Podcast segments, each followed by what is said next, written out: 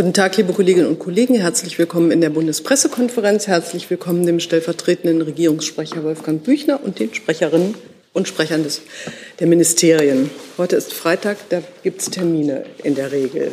Heute glaube ich auch. In der Tat, auch wenn Sie viele dieser Termine schon kennen. Nur noch einmal kurz erwähnt, von diesem Sonntag, dem 26. bis Dienstag Mittag, den 28. Juni, findet der G7-Gipfel der Staats- und Regierungschefs unter deutscher Präsidentschaft in Schloss Elmau statt. Dazu hatten wir Sie bereits in der vergangenen Woche sowie am Montag hier im Briefing ausführlich informiert. Einen Termin kurz vor Beginn des G7-Gipfeltreffens möchte ich Ihnen aber noch ankündigen. Bundeskanzler Scholz wird am Sonntagvormittag, den 26. Juni in Elmau mit US-Präsident Joe Biden in Elmau zu einem bilateralen Gespräch zusammenkommen. Im Mittelpunkt der Unterredung werden neben unseren bilateralen Beziehungen natürlich die ganze Bandbreite der Themen stehen, die beim G7-Gipfel und auch dem anschließenden NATO-Gipfel beraten werden. Bundeskanzler Scholz wird dann vom 28. bis 30. Juni, auch das ist Ihnen schon bekannt, am NATO-Gipfel in Madrid teilnehmen und dabei von Bundesministerin Baerbock und Bundesministerin Lamprecht begleitet werden. Im Mittelpunkt des Treffens stehen die Annahme eines neuen strategischen Konzepts und die notwendigen langfristigen Anpassungen für die Sicherheit und Verteidigungsfähigkeit des Bündnisses angesichts der dramatisch geänderten Sicherheitslage für den euroatlantischen Raum. Schließlich ähm, findet in dieser Woche die Kabinettssitzung wegen des genannten NATO-Gipfels ausnahmsweise, Herr Hebestreit hatte das am Mittwoch ja schon anklingen lassen, am Freitag statt. Sie findet um 11 Uhr wie üblich unter Leitung des Bundeskanzlers statt. Das Vielen Dank. Dafür gibt es dazu Fragen. Direkt. Das scheint mir nicht der Fall zu sein. Hey Leute, der heutige Supporter dieser Sendung ist ihr alle. Und ihr alle seid die beste Unterstützung für unabhängigen, kommerzfreien Politikjournalismus auf dem Publikumsmarkt. Und darum bin ich ein Fan davon. Also ein Fan von euch. Macht weiter so. Per PayPal oder Überweisung. Danke dafür und jetzt geht's weiter. Wir haben heute die besondere Situation, dass das Verkehrsministerium nicht der ganzen Pressekonferenz an, äh, beiwohnen kann äh, und in der Zeit beschränkt ist. Ich habe schon eine Reihe Fragen äh, die das Verkehrsministerium betreffen und würde damit vielleicht starten oder frage erstmal, ob es hier im Raum jemanden gibt, der dazu Fragen hat. Das sieht nicht aus. Ähm, wollen Sie sich setzen oder wollen Sie erst zuhören oder was ist Ihnen lieber? Wenn es eh Fragen gibt. Ähm, Alexander Ratz von Reuters fragt das Verkehrs-, aber auch das Innen- und das Arbeitsministerium ähm, zum Chaos an den Flughäfen. Ich zitiere. Gibt es Fortschritte bei der Staatssekretärsrunde, die sich mit dem Problem befassen wollen?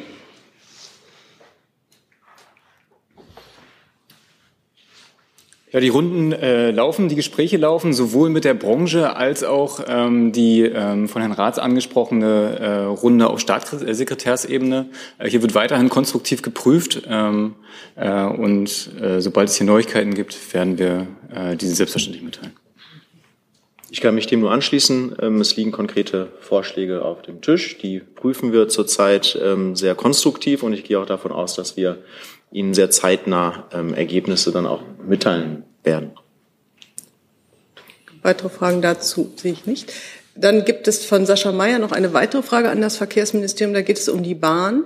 Strebt der Bund als Eigentümer eine schnelle Nachfolge für Aufsichtsratschef Odenwald noch im Sommer an oder dauert das länger? Und welches Anforderungsprofil gibt es für den Aufsichtsratschef?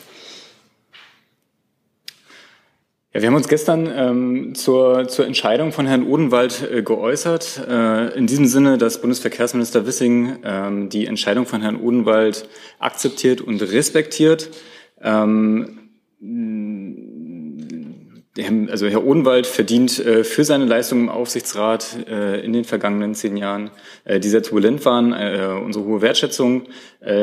Äh, die Bahn steht allerdings auch derzeit vor großen Herausforderungen, die der Minister mit einem neuen Konzept gemeinsam mit dem neuen Vorstand entschlossen angehen wird. Ähm, Sie können davon ausgehen, dass hierfür äh, die gleichen Maßstäbe angelegt werden äh, wie die vorherige Personalbesetzung und ähm, dass dies ähm, schnellstmöglich entschieden wird. Hm. Gut. Gibt es noch Fragen an das Verkehrsministerium? Herr Lange, Sie haben eine Frage, die alle Ministerien betrifft. Äh, da ich aber hier einen keinen Rundruf machen will, wäre das vielleicht so, könnten wir da starten und immer wenn jemand dran ist, könnte er sich dazu äußern. Genau, vielleicht können wir es einfach durch Handzeichen klären, ganz kurz. Und zwar geht es ums Thema Energiesparen. Der Minister hat ja gestern, Herr Habeck hatte gestern dazu aufgerufen, Energie zu sparen. Ich hätte gerne vom Kanzleramt oder den Ministerien gewusst, ob es da jetzt konkrete Bemühungen gibt. Also vom Wirtschaftsministerium weiß ich, dass man die Temperatur runtergeregelt hat. Das hatte Herr Haufe hier mal gesagt. Und äh, ob es etwa wirklich in der Art äh, auch in anderen Ministerien solche Bemühungen gibt, Energie zu sparen. Danke. Ja, ich kann, wenn Sie mögen, gerne anfangen. Der Kanzler hat am vorigen Wochenende deutlich gesagt, dass wir uns auf alle Eventualitäten vorbereiten und vorbereiten müssen und dann die jeweils richtige Entscheidung zum richtigen Zeitpunkt treffen müssen in diesem Zusammenhang. Energieeinsparungen leisten einen wichtigen Beitrag zur Aufrechterhaltung der Versorgungssicherheit. Um über den Winter zu kommen, sind dazu alle aufgefordert, Industrie, öffentliche Einrichtungen und private Haushalte. Energiesparen kann dazu beitragen, unseren Energieverbrauch zu senken und den Bedarf von Gas, Kohle und Öl zu verringern. Das BMWK hat dazu eine Kampagne gestartet, die über Energiesparmöglichkeiten informiert. Auf energiewechsel.de finden Sie mehr dazu. Mit zahlreichen Maßnahmen, Energieberatungen, Fördermaßnahmen unterstützt die Bundesregierung private Haushalte und Unternehmen beim Energiesparen. Ja, ja darüber hinaus, äh, Herr Büchner, war die Frage im Kanzleramt, ob das Kanzleramt mit gutem Beispiel voran, vorausgeht und sagt, wir regeln jetzt auch die Temperatur zum Beispiel nach italienischem Vorbild, wo äh, Klimaanlagen nach meinem Wissen äh, nicht mehr unter 27 Grad äh, runterregeln dürfen. Also sowas in der Art. Also da dieser Appell ja hier auch sich an öffentliche Einrichtungen richtet und das äh, Kanzleramt eine öffentliche Einrichtung ist, können Sie mal getrost davon ausgehen, dass man auch dort ähm, äh, sich beteiligen wird. Ähm, ich kann Ihnen jetzt keine Details nennen. Ähm, wenn wir solche Details haben, würde ich sie nachreichen irgendein Ministerium beitragen, ohne dass ich hier eine Völkerwanderung auslösen möchte? Das Wirtschaftsministerium. Sie hatten ja schon, Sie hatten sich ja schon auch öffentlich erklärt dazu. Haben wir getan, haben wir auch sehr äh, ausführlich getan. Wir haben auch dazu was veröffentlicht. Ähm, es geht nicht nur um die Kühlung, sondern auch um die Heizung und die Beleuchtung. Ähm, aber finden Sie bei uns auf der Homepage.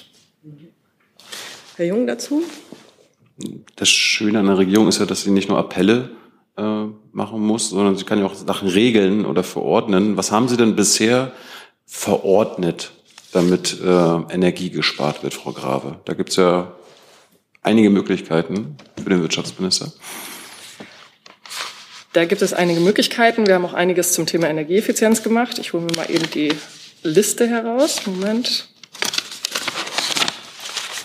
ist ein bisschen viel in Sachen Energieeffizienz ist fast schon wieder ein anderes Thema. Ich wollte jetzt die konkreten Energiesparmöglichkeiten haben. Es gibt ja Energiesicherungsgesetz, da gibt es auf dem Verordnungswege einige Sachen.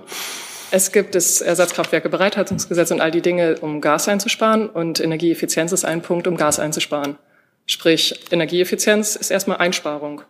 Und äh, da gibt es eine Menge, was wir tun. Ähm, und ich suche gerade meine Liste weil ich mich sehr stark auf den Gasbereich vorbereitet hatte und all die Notfallpläne und all die Dinge, die wir gestern getan haben, aber leider nicht auf die einzelnen Einsparmaßnahmen. Moment. Naja. Okay, an dieser Stelle muss ich jetzt eben einmal kurz, ich würde es einmal Sonst gebe ich Ihnen doch mal, gucken Sie doch mal da, ja. da stelle ich das zurück. Und, aber wir sind beim Thema Energie. Herr Lenz, ich glaube, Sie sind auch Ach so, ganz schwierig dann, ja, das ist dann mit dem Zurückstellen nicht so gut. Ich gucke nochmal, ob ich hier, ähm, ich habe eine Frage für das Finanzministerium, auch zum Thema Energie, von Christian Kremer von Reuters.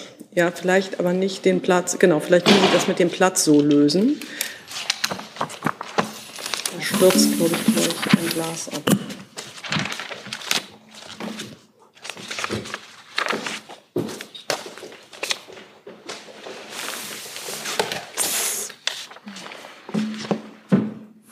Dankeschön. Danke. Also, äh, Christian Krämer von Reuters äh, fragt das Finanzministerium zum Thema Energie. Gibt es Pläne in Ihrem Ministerium, in, energieintensive Betriebe auch 2023 und 2024 zu entlasten? Und die Frage ist, was würde das kosten? Ähm, genau, vielen Dank für die Frage. Der Minister hatte sich ja auch dazu geäußert und hatte sein äh, erklärt, dass es sein Ziel ist, ähm, die, diesen, den sogenannten Spitzenausgleich, ähm, der ja grundsätzlich noch vorgesehen ist, ähm, nochmal für zwei Jahre zu verlängern, ähm, also für die Jahre 2023 und 2024 ähm, zu verlängern. Ähm, und das, der Kost, zum Kostenpunkt ähm, weiß ich gar nicht, ob ich dazu schon was sagen kann. Ähm, aber auf jeden Fall ist, ist es auch schon so, dass es schon angekündigt war und auch im Haushalt bereits eingeplant ist. Vielen Dank dafür. Sie, Herr Eckstein. Wie schon beim Thema Entlastungen sind, könnte ich vielleicht einmal anknüpfen, mhm. Fragen an Herrn Büchner und an Frau Calvey. Ähm, Calvey, Gibt es denn mittlerweile neue Überlegungen innerhalb der Bundesregierung, auch Entlastungen der Bürgerinnen und Bürger und Unternehmen angesichts der weiter steigenden ja, Energiepreise und der hohen Inflation? Das war hier schon ein paar Mal Thema und Sie hatten gesagt, Sie teilen was mit, wenn es denn was mitzuteilen gibt, glaube ich. Ja, ähm, also Bundeskanzler Scholz hat ja angesichts der steigenden Preise immer wieder betont, ähm, dass wir die Menschen in Deutschland nicht allein lassen und dass wir diese Sorgen sehr ernst nehmen. Ähm, wir wissen, wie viel teurer vor allem Lebensmittel und Energie geworden sind und wir sind uns dessen bewusst, dass ähm, dass diese Preissteigerungen für viele Menschen eine existenzielle Zumutung äh, sind. Wir haben allerdings früh und entschlossen reagiert als Bundesregierung auf diese Entwicklung. Wir haben bereits zwei große Entlastungspakete geschnürt ähm, und ich möchte auch jetzt noch mal dran erinnern. Ähm, die sind weit über 30 Milliarden schwer, Euro schwer. Jeder Arbeitnehmer, jede Arbeitnehmerin, jeder und jede Selbstständige erhält eine Energiepreispauschale von 300 Euro. Für jedes Kind kommen noch mal 100 Euro dazu. dazu davon profitieren vor allem kleinere und mittlere Einkommen. Außerdem haben wir befristet den Tankrabatt und das 9-Euro-Ticket eingeführt und den Heizkostenzuschlag erhöht. Und wir sind davon überzeugt, dass all diese Maßnahmen wirken, dass sie den Menschen helfen und dass sie einen großen Teil des inflationsbedingten Kaufkraftverlusts in diesem Jahr ausgleichen. Ähm, im Rahmen der konzertierten Aktion werden wir jetzt gemeinsam darüber sprechen, wie wir jetzt gemeinsam gut durch diese Situation kommen. Es geht darum, sich unterzuhaken und gemeinsam einen guten Weg durch diese schwierige Phase zu finden. Äh, und diesen Gesprächen des Bundeskanzlers möchte ich aber natürlich jetzt hier nicht vorgreifen. Vielleicht noch eine Nachfrage an das Bundesfinanzministerium. Ähm, es geht ja auch um die Frage, wie die hohen Kosten finanziert werden können. Es gab die Debatte um einen sogenannten Kriegsolidi. Bundesfinanzminister Lindner hat sich da gerade eben auch nochmal auf Twitter sehr entschieden dagegen ausgesprochen. Er sagte, wir brauchen nicht so einen Soli. Was wir brauchen, sei ähm, mehr Engagement, glaube ich, und mehr Überstunden, mehr Gründungen, mehr Überstunden, um unseren Wohlstand zu sichern. Können Sie vielleicht einmal ausführen, was damit gemeint ist mit diesen mehr Überstunden? Ich würde jetzt ungern äh, an dieser Stelle die, die, Aussagen des Ministers, die er jetzt gerade auf Twitter äh, getätigt hat, hier an der Stelle nochmal kommentieren. Aber natürlich ist es grundsätzlich ähm, seine Haltung und sein Ansatz sich, hat er sich ja ausgedrückt, quasi dass wir die Wirtschaft eben nicht strangulieren können, sondern durch andere Möglichkeiten, äh, durch andere Maßnahmen ähm, die, die, den wirtschaftlichen, äh, die wirtschaftliche Entwicklung weiter ähm, ähm, am Laufen halten müssen. Und in dem Zusammenhang hat er sich so geäußert, wie er sich geäußert hat. Herr Jung dazu? Hm. Ich würde vom BMS gerne wissen, ob wir auch mehr Überstunden brauchen.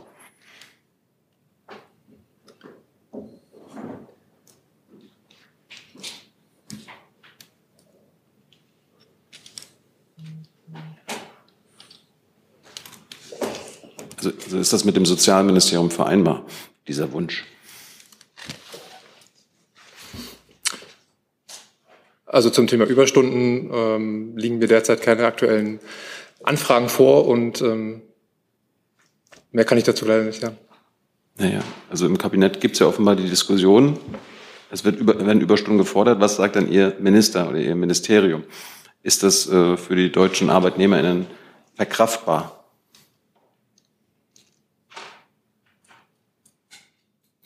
Also ich kenne die Diskussion, aber die, ja, aktuell kann ich dazu nicht mehr sagen, als dass aus unserer Sicht Überstunden derzeit nicht, eine Erhöhung der Überstunden nicht diskutiert wird.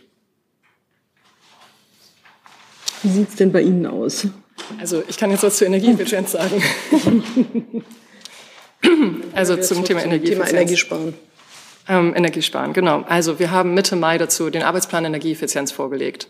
Und äh, den hatte ich jetzt einfach nicht mehr auf dem Schirm, weil es vier Wochen her ist und es gerade in der Zwischenzeit sehr viel passiert ist. Ähm, dort gibt es eine konkrete Liste von Maßnahmen, die wir vorhaben.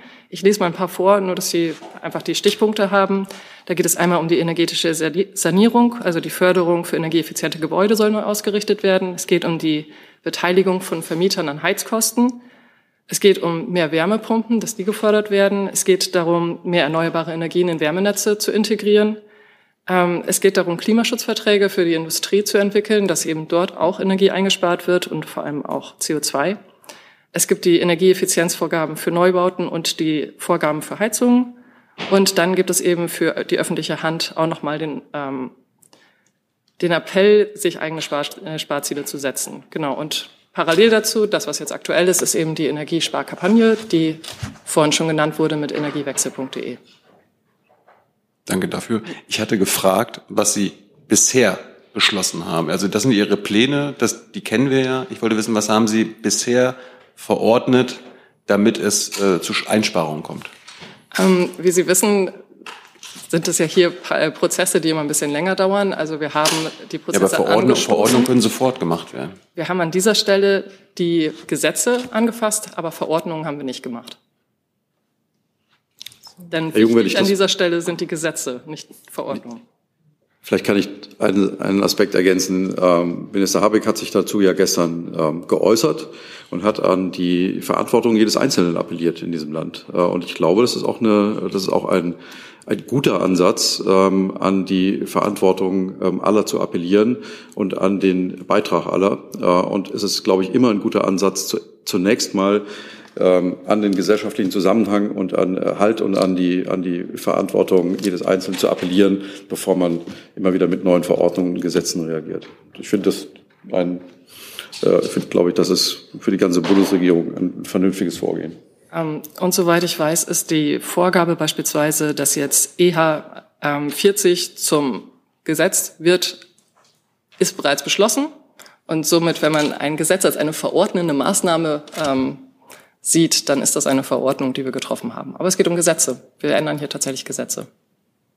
Frank Jordans von ALP fragt nochmal dazu, Herr Büchner. Äh, die Frage nach den Einsparungen der Ministerien wurde hier schon vor Monaten gestellt, aber konkrete Maßnahmen wurden keine genannt. Wie wollen Sie der Bevölkerung erklären, dass Bürger jetzt alle sparen müssen, wenn die Regierung trotz der wachsenden Energiekrise weiterhin auf Steuerzahlerkosten das Licht nachts brennen lässt? Also wie ich gerade schon gesagt habe, ähm, sobald ich äh, da Details zu habe, ähm, wie das beispielsweise im Bundeskanzleramt geregelt wird, ähm, werden wir das gerne nachliefern versuchen wir heute im Laufe des Tages zu machen. Und wie gesagt, den Arbeitsplan haben wir vorgelegt. Wir haben erste Gesetze angefasst und äh, das geht jetzt weiter.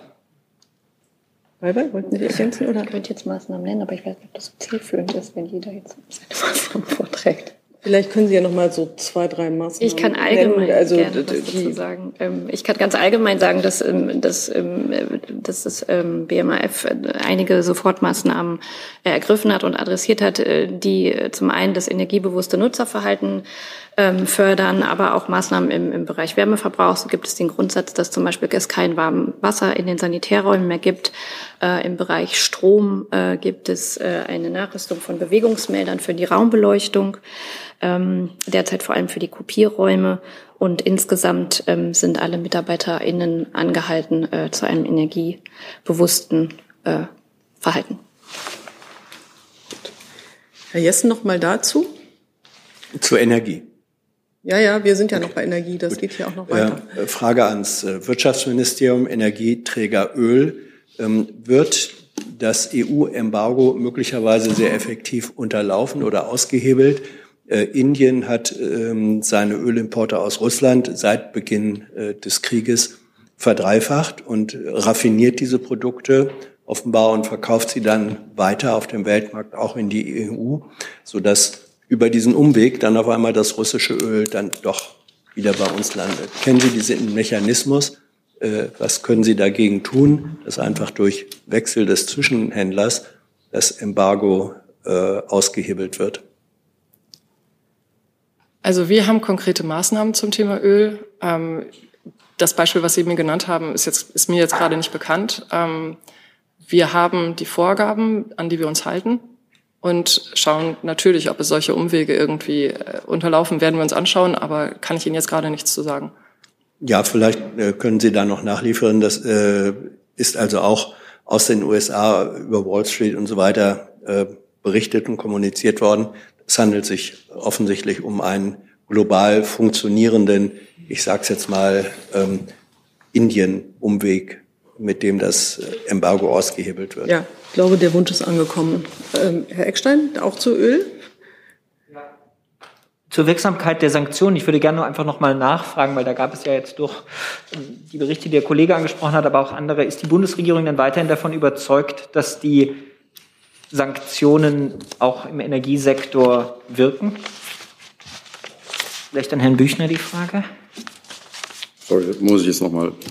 Sind denn die Sanktionen gegen Russland aus Sicht der Bundesregierung weiter wirkungsvoll? Ja. Also erfüllen sie den Zweck, warum sie auch verabschiedet wurden? Ja, davon ist die Bundesregierung nach wie vor überzeugt. Diese Sanktionen ähm, sind sehr wirksam äh, und äh, äh, sogar zunehmend wirksam, äh, je länger sie dauern, weil dann bestimmte ähm, äh, wichtige sozusagen Produkte, die ähm, auch in Russland benötigt werden, dort nicht mehr ankommen und äh, sozusagen die, die Wirkung der Sanktionen baut sich sogar auf über die Zeit. Und Sie sagen nur als Nachfrage, die Sanktionen seien sehr wirksam. Ziel der Sanktionen ist es ja, Russland dazu zu bewegen, diesen Krieg auch zu beenden. Ähm, wie oder woran stellen Sie denn fest, dass die Sanktionen wirksam sind? Also in dem Einfluss auf die russische Wirtschaft, vielleicht auch auf die. Ja exakt das. Also äh, die, die russische Wirtschaft leidet sehr unter diesen Sanktionen. Es gibt einen starken äh, Rückgang äh, des Bruttoinlandprodukts. Es gibt auch eine, eine stark angestiegene Inflation, ähm, deutlich höher ähm, als ähm, in, in, in der EU und bei, den, bei unseren Verbündeten. Ähm, insofern ist auch das Ziel ähm, äh, durchaus äh, erreicht, dass ähm, diese Sanktionen dem Aggressor hier mehr schaden ähm, als uns selbst. Jetzt Stichwort Öl habe ich auch noch eine weitere Frage und zwar zum äh, Preisdeckel für russisches Öl. Ich nehme an, das geht auch an das Wirtschaftsministerium. Die kommt von äh, Guy Shazan von der Financial Times. Und er schreibt, es sieht so aus, als ob ein bisschen Bewegung in diese Frage, also Preisdeckel für russisches Öl, im Vorfeld des G7-Gipfels gekommen ist und die USA das Konzept vorantreiben in Verbindung mit einem begrenzten Verbot von Versicherungen für die Verschiffung von Öl. Können Sie sagen, wie Deutschland zu diesem Vorschlag steht? Ähm, wenn es um eine deutsche Position geht, muss ich leider ähm, an das Bundeskanzleramt verweisen. An das Kanzleramt, das sind Sie, Herr Büchner. Ja, aber dazu habe ich keine Informationen im Moment. Also ich kann nur noch aus der Pressekonferenz davor referieren, dass es da äh, das Thema Versicherung von in dem Fall aber Getreidelieferungen ähm, ein Thema ist, und das ist, glaube ich, eben auch im BMZ und im Auswärtigen Amt wird das, glaube ich, betrieben, wenn ich das richtig verstanden habe. Vielleicht wäre das nochmal wert, da nachzufragen. So, jetzt habe ich aber Energie, Herrn Lenz, zu einem anderen Energie. Also jetzt nochmal genau zu der Frage, Herr Lange. Nee, dann geht's weiter jetzt mit Nord Stream 2. Frage an das BMWK. Der Spiegel berichtet von Überlegungen Ihres Hauses, den auf deutschem Boden liegenden Teil der Pipeline Nord Stream 2 zu enteignen, inklusive der Gasanlandestation, um das mutmaßlich äh, später diese Infrastruktur nutzen zu können für einen äh, ja, Seeanschluss, ein, ein äh, Terminal für LNG-Anlieferungen äh, in das deutsche Gasnetz. Können Sie das insofern bestätigen und äh, diese Frage beantworten, wie konkret diese Überlegungen sind und ob diese Darstellung des Spiegels, äh, dass das im Zusammenhang mit LNG-Ausbau, ähm, Infrastrukturausbau steht, dass das zutrifft? Danke. Das kann ich tatsächlich an dieser Stelle nicht kommentieren. Also weder bestätigen noch dementieren. Die Frage von Herrn Krämer scheint mir erledigt. Wenn Herr Krämer das nicht findet, dann bitte noch mal melden. Ähm, und jetzt hatte ich Herrn Eckstein, glaube ich, auch noch mit Energie und der Atomkraft, hatten Sie mir gesagt. Wir, wenn wir schon beim BMWK sind, noch eine Nachfrage gerne. Es war Anfang der, oder Mitte der Woche auch schon mal Thema die Frage, ob es doch noch mal eine neue Überprüfung der Möglichkeit einer Laufzeitverlängerung geben wird. Die Debatte läuft ja weiter. Es gab jetzt auch verschiedene Stellen, die sich geäußert haben und durchaus signalisiert haben, dass es aus Ihrer Sicht durchaus die Möglichkeit geben würde, Atomkraftwerke länger laufen zu lassen. Sie hatten es ja sehr grundsätzlich ausgeschlossen.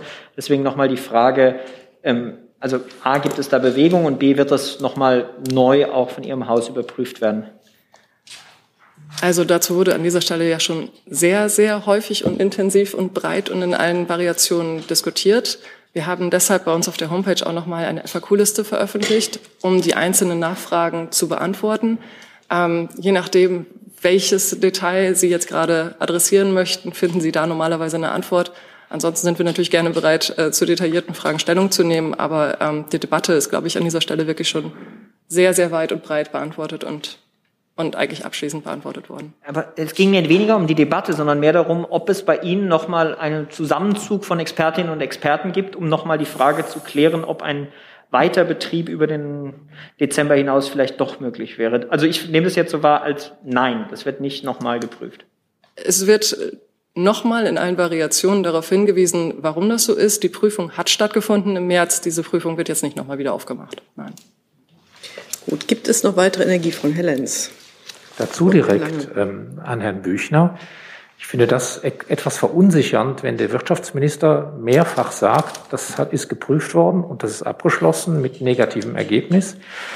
Und der Finanzminister immer wieder sagt, es darf keine Denkverbote geben beim Weiterbetrieb dieser drei verbliebenen AKWs. Ist das nicht ein äh, Fall für ein, ich sage es jetzt mal äh, ins Unreine formuliert, ein Machtwort des Kanzlers, um diese öffentliche Diskussion in welche Richtung auch immer, aber äh, einfach mal klar zu entscheiden oder zu beenden? Danke. Ach, ich glaube, äh, das ist ein, äh, ziemlich normale, eine ziemlich normale Situation, auch in einer, in einer Koalitionsregierung normale Situation, dass äh, unterschiedliche, äh, dass es unterschiedliche Debattenbeiträge, unterschiedliche Vorstellungen zu verschiedenen Themen gibt. Ähm, und äh, wie Sie aber ja erlebt haben und auch weiter erleben werden, ähm, hat die Bundesregierung für alle diese Fragen bisher immer gute ähm, Antworten und Lösungen gefunden und das wird auch zukünftig so sein. Also wie ich das verstehe, ist ja nicht mehr viel Zeit. Also entweder man trifft jetzt eine Entscheidung, um nochmal zu prüfen, oder man trifft sie eben nicht. Sie sagen jetzt, das sei ganz normal, dass es da unterschiedliche Debatten gibt, aber wir haben eine Konstellation, wo das Wirtschaftsministerium sagt, ist geprüft, ist nicht möglich, und ein Finanzminister, der sagt, äh, ist doch möglich, man sollte es nochmal prüfen. Ja, aber ich habe jetzt dazu gesagt, was ich dazu sagen kann. Aber wäre es dann nicht die Aufgabe von des, des Bundeskanzlers, sich hier auch nochmal zu, zu verhalten? Wie gesagt, die ähm, Bundesregierung diskutiert alle Fragen, ob das jetzt um Entlastungen geht und so weiter, miteinander. Äh, und ähm, äh, ich bin sehr zuversichtlich, dass wir bei allen Fragen auch in rechtzeitig, also rechtzeitig ähm, zu den richtigen Entscheidungen kommen. Die fachlichen Fragen wurden ja hier, wie gerade schon die Sprecherin des BMWK ähm, gesagt hat, äh, sehr ausführlich diskutiert, auch schon am Mittwoch und am Montag. Das heißt, der Finanzminister liegt falsch. Nein, das habe ich nicht gesagt. Ich habe gesagt, ähm, es ist ein normaler Vorgang, dass über solche Fragen diskutiert wird. Herr Lange, auch zum Thema Energie noch. Ne? Ich hätte gerne noch mal das Wirtschaftsministerium zum, zum Thema Gas aus Katar gefragt. Ich weiß, wir haben das Mittwoch hier nachgefragt, aber es gab in der Zwischenzeit einen Bericht der Börsenzeitung, wonach Katar äh, einen 20 Jahre äh, lang laufenden Liefervertrag abschließen möchte. Was können Sie denn dazu sagen? Danke kann vor allem sagen, dass die Verträge am Ende zwischen Unternehmen geschlossen werden. Ähm, also je nachdem, was da am Ende passiert. Aber ähm, nee, genau, also wenn es da gerade Verhandlungen gibt, dann gibt es Verhandlungen, wenn die noch nicht abgeschlossen sind, dann kann ich sie nicht kommentieren. Und ansonsten gilt, was Mittwoch hier gesagt wurde.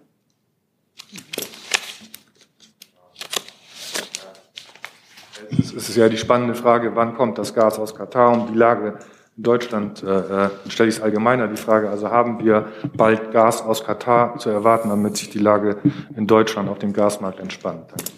Ich glaube, da gibt es Gespräche und bevor das nicht äh, verkündet werden kann, kann ich auch nichts dazu verkünden. So, jetzt habe ich noch eine Frage bekommen von Frau Rosbach. Die geht noch mal etwas zurück zu diesem Spitzenausgleich für energieintensive Industrien, äh, richtet sich aber an das Wirtschaftsministerium ähm, also um diese Erstattung mit der Frage, äh, trifft das auf die Zustimmung des Wirtschaftsministeriums? Also die Verlängerung für diese beiden Jahre, so verstehe ich das hier. Also wenn das ein Beschluss vom, von der Regierung ist, dann ist das natürlich auch die Position des Wirtschaftsministeriums. Gut. Dann haben wir das. Ich habe hier jetzt, glaube ich, keine Energiefragen mehr. Gibt es Fragen zu anderen Themen? Sonst mache ich hier, habe noch andere Fragen hier. Ich habe noch eine Frage, die geht ans Auswärtige Amt, da bezieht es sich, äh, die kommt aus Japan. Äh, da geht es um ein Außenministertreffen, was nachgefragt wird. Ich trage das hier mal vor von Gesine Denker von Yomiuri Shimbun der Tageszeitung.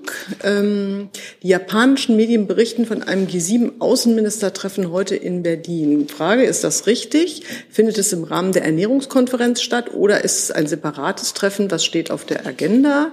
Ähm, und wer nimmt teil? Und, also wer ist persönlich da und wer nimmt online teil? Vielleicht kann Frau Sasse weiter. Ja, das tue ich gerne und ich kann bestätigen, dass ein solches Außenministertreffen der G7 Außenministerinnen und Außenminister heute stattfindet hier in Berlin. Es ist äh, zum Teil physische und zum Teil virtuelle Teilnahme vorgesehen. Anlass ist, das hat die Fragestellerin schon richtig erkannt, ähm, natürlich die äh, große Konferenz, die wir heute im, am Nachmittag ausrichten zum Thema Ernährungssicherheit. Äh, zu diesem Anlass reisen ja unterschiedliche Außenministerinnen und Außenminister und Vertreterinnen und Vertreter von Organisationen und anderen Institutionen an und auch andere Minister, selbstverständlich Ministerinnen und Minister. Wir richten diese Konferenz ja gemeinsam mit dem BMEL und dem BMZ aus. Ähm, und aus diesem Anlass, wie gesagt, sind äh, unterschiedliche Regierungsvertreter, auch äh, Vertreterinnen und Vertreter hier in Berlin. Und deswegen ist der Anlass gut um auch ein, Aus, äh, ein G7-Außenministertreffen äh, zu, äh, zu arrangieren. Das wird, wie gesagt, heute, äh, ich glaube, es läuft gerade parallel zu dieser Regierungspressekonferenz, findet es statt. Ähm, und äh, wie gesagt, einige der G7-Außenministerinnen und Außenminister nehmen physisch teil, andere äh, virtuell. Ähm, den genauen Stand müsste ich Ihnen nachliefern, wer da physisch und wer virtuell teilnimmt. Äh, kann ich aber gerne noch tun. Ähm, was die Agenda angeht, ist natürlich das Thema ähm, Ukraine-Krieg und äh, Ernährungssicherheit ähm, ein Hauptpunkt auf der Agenda. Aber es gibt natürlich auch weitere Fragen, die in diesem Kreis regelmäßig diskutiert werden und aktuelle Themen, die heute auch wieder diskutiert werden. Herr Jessen dazu? Ja, gibt es äh, im Hinblick auf Ernährungssicherheit, Sicherung und äh, die Rolle Russlands und Putins, äh, wird es eine gemeinsame Erklärung, eine konkrete Forderung, ein konkretes Angebot ähm, an die russische Regierung geben, der G7-Außenminister, zur Lösung, äh, Lösungsschritte äh, aus dieser Ernährungs-Nahrungsmittelkrise zu finden? Also zunächst einmal möchte ich an der Stelle noch mal festhalten, dass es Russland ist, äh, das hier diesen Angriffskrieg auf die Ukraine führt. Dementsprechend ist es in erster Linie Russland, äh, das hier Schritte zur Lösung dieser Krise ähm, dieser, dieses Kornkriegs, auch der Beendigung dieses Kornkriegs unternehmen müsste. Insofern ist die Prämisse Ihrer Frage schon ähm, etwas vielleicht missverständlich formuliert. Ich kann den Gesprächen der G7-Außenministerinnen und Außenminister hier im Detail nicht vorgreifen, aber ich möchte an dieser Stelle, ich habe das schon mal in der Vergangenheit getan, auch noch mal deutlich machen, äh, dass es äh, dass diese, äh, diese Ernährungskrise nicht eine Krise ist, die von den Staaten des Westens oder anderen Akteuren herbeigeführt wurde, sondern es ist eine unmittelbare Folge des Angriffskriegs, den Russland in der Ukraine führt. Ja, das sollte auch nicht äh, in Zweifel gezogen werden. Ähm, wir knüpfen ja jetzt an die Diskussion an, die wir vorher mit den drei Ministerinnen und Ministern schon hatten. Aber wenn es jetzt äh, sozusagen der G7-Rahmen ist, dann doch die Frage, äh, ausgehend davon, dass Russland der Verursacher und Verantwortliche für diesen Kornkrieg, wie Sie es nennen, äh, ist, kann man dennoch ja sagen, die Möglichkeit sehen, dass es konkrete Schritte Vorschläge, Forderungen an Russland gibt, die über die allgemeine äh, Schuldfeststellung hinausgeht. Das war der Kern der Frage. Ja, Herr Jessen, da muss ich trotzdem um Verständnis bitten. Das Treffen läuft parallel Und äh, da ich nicht in dem Treffen bin, sondern hier, kann ich natürlich auch nicht sagen, äh, über was die äh, Außenministerinnen und Außenminister der G7 sich da genau unterhalten und auf was sie sich im Detail verständigen. Äh, die Konferenz steht ebenfalls noch bevor. Die findet heute Nachmittag statt. Da sind auch äh, mit, ist auch mit Ergebnissen zu rechnen. Wir hatten hier in diesem äh, Format auch mehrfach schon die Frage nach Erwartungen an die Konferenz. Ich denke, da, da werden Sie vielleicht im Laufe des äh, heutigen Tages noch mehr zu hören. Ansonsten nehme ich da gerne nächste Woche noch mal Stellung zu. Dann habe ich jetzt noch eine Frage, die auch das Auswärtige Amt betrifft, aber zu Tunesien ist von Haitham Ayash, ähm, der äh, auf willkürliche Verhaftungen und Entführungen abhebt. Zuletzt die Entführung des ehemaligen Ministerpräsidenten Hamdi Djebali in Tunesien und fragt, verzweifeln wir an Tunesien?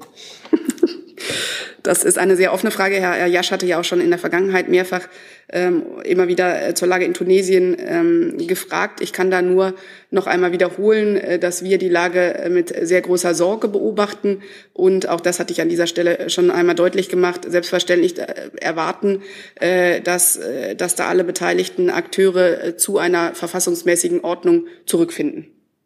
Vielen Dank dafür. Herr Jung hat eine andere Frage zu einem anderen Thema und sonst habe ich noch das Thema Afghanistan und Ortskräfte hier. Hm. Ist außen. das Familienministerium anwesend? Das ist anwesend. Ja.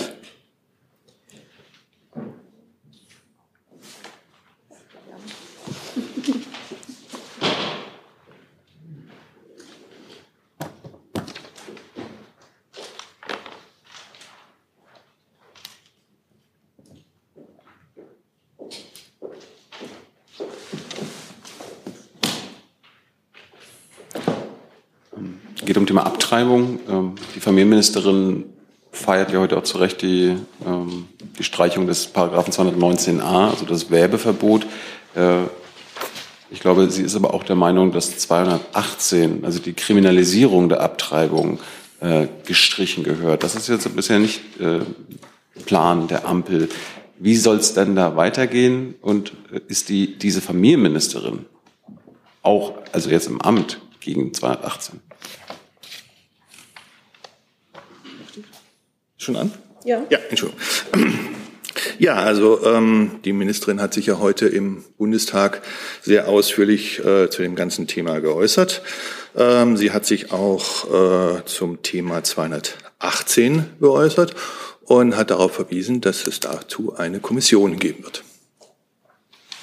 Das weiß ich. Was ist Ihre Position? Will sie, ist Ihr Ziel, dass 218 auch fällt?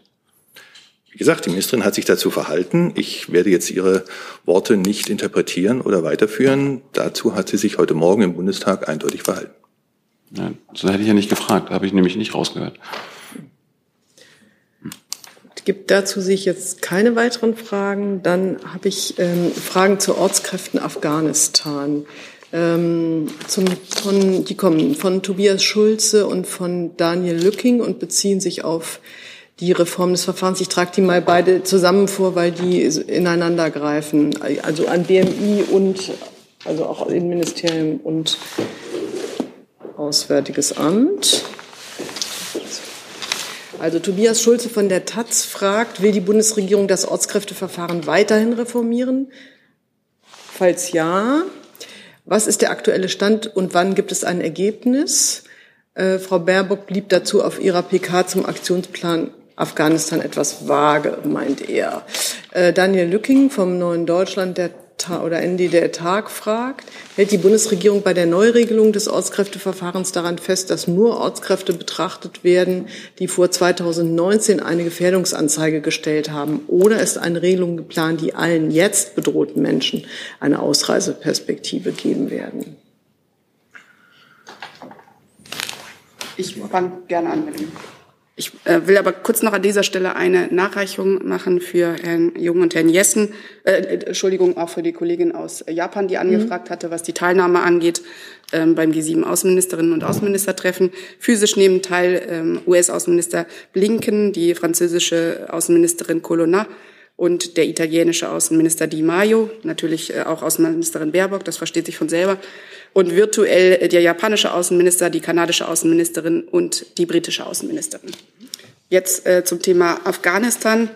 Da ähm, kann ich zum Eingangs vielleicht noch einmal darauf verweisen, dass Außenministerin Baerbock gestern äh, Nachmittag eine Pressekonferenz zu dem Thema äh, gegeben hat, in, dem, in der sie sich umfassend eingelassen hat. Soweit ich weiß, haben Herr Schulze und andere Kolleginnen und Kollegen auch an dieser Pressekonferenz teilgenommen. Insofern werde ich da äh, Äußerungen der Ministerin nicht äh, weiter interpretieren. Da bitte ich Sie um Verständnis äh, dazu. Ich kann vielleicht aber nochmal grund, sehr, sehr grundsätzlich sagen, dass äh, wir uns äh, der Situation der Ortskräfte in Afghanistan in dem Fall ähm, sehr bewusst sind und auch im Bereich des Auswärtigen Amtes ähm, sofort äh, mit einer ganzen Reihe praktischer Veränderungen begonnen haben und so auch äh, die Aufnahme von Ortskräften massiv beschleunigt haben. Vielleicht nochmal zu den Zahlen, aber auch das hat die Außenministerin gestern sehr deutlich gemacht. 75 Prozent der afghanischen Ortskräfte haben wir auf diesem Weg bereits in Sicherheit gebracht. Wir haben außerdem sehr ähm, große Bemühungen angestellt, gemeinsam mit dem BMI auch das Verfahren äh, zu vereinfachen. Wir haben uns beispielsweise auf eine realistischere Handhabung des Begriffs der äh, Kernfamilie verständigt. Ähm, und das alles sind Schritte, die äh, de deutlich machen sollen. Und das möchte ich an dieser Stelle auch nochmal betonen, dass wir da Hand in Hand arbeiten und weiterhin in aller, äh, mit aller Energie und äh, Kraft äh, darum bemüht sind, die Lage der Ortskräfte in Afghanistan zu verbessern. Ich kann mich dem nur anschließen. Vielleicht noch ein, ähm, eine Ergänzung ähm, nur zur Klarstellung. Möglicherweise äh, gehen hier sonst auch die Dinge ein bisschen durcheinander. Wir haben, ähm, was wir hier auch schon oft ähm, äh, diskutiert hatten, eben das Ortskräfteverfahren, was, und das liegt in der Natur der Sache, auf Ortskräfte äh, beschränkt ist und ihre Familienangehörigen. Daneben das, was jetzt zurzeit ähm, auch noch eben darüber hinausgehend diskutiert wird, ist eben ein Bundesaufnahmeprogramm für besonders gefährdete Afghanen. Äh, das geht eben äh, über Ortskräfte ähm, dezidiert hinaus, also beispielsweise Journalisten, Aktivisten.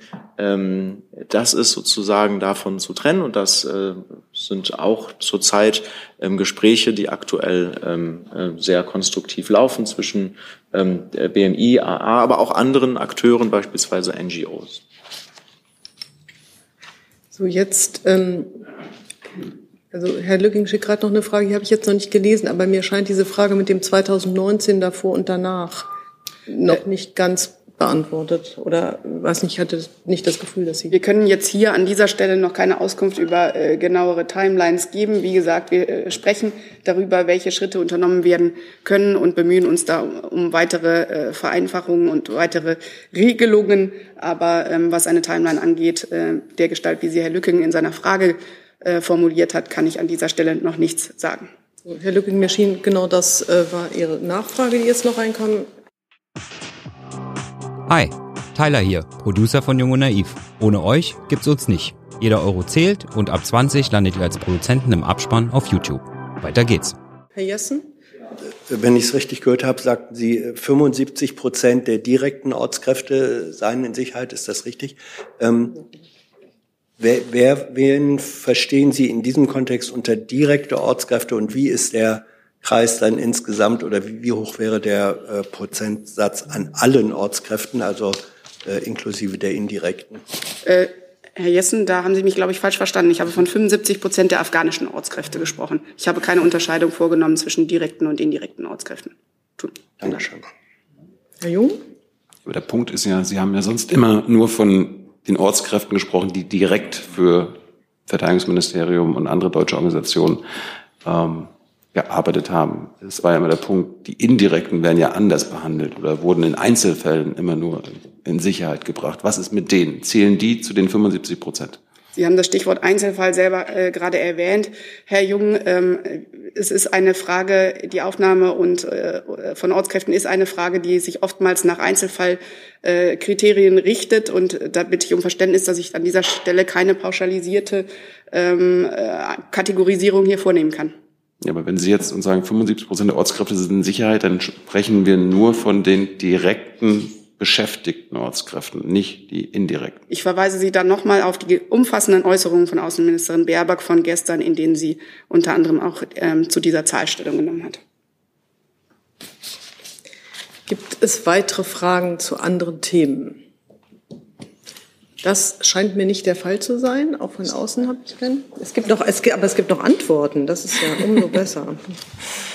Genau. Ähm, einmal zu der Überprüfung der Spitzensteuer. Ähm, da gibt es scheinbar noch keine Beschlussfassung, aber die Überprüfung wird jährlich durchgeführt, so auch in diesem Jahr. Und äh, dementsprechend ist man da gerade in Ressortgesprächen und ähm, die laufen. Und dann gibt es zu dem Ölembargo, um Umgehung zum Ölembargo, ähm, noch die Nachlieferung, dass ein Teil der Sanktionen eben auch das Verbot ist für EU-Unternehmen, Transport- und Versicherungsdienstleistungen zu erbringen. Das macht Umgehungsmöglichkeiten, also das behindert Umgehungsmöglichkeiten massiv. Das ist das, was wir regeln können. Will da noch mal jemand zu nachfragen, Herr Jessen? Ja, äh, dazu eine Nachfrage. Äh, eine Problematik dieser Umgehung äh, liegt, glaube ich, darin, äh, dass Indien nicht ausweist, in welchem Maße und ob überhaupt russisches Öl in den raffinierten Produkten enthalten ist. Wie will man dann, wenn man sozusagen da die Lieferkette nicht nachvollziehen kann, wie will man dann sozusagen Sanktionen durchsetzen? Noch, noch mal, also das, was wir regeln können, haben wir so geregelt. Teil der Sanktionen ist das Verbot für EU-Unternehmen, mhm. Transport- und Versicherungsdienstleistungen zu erbringen.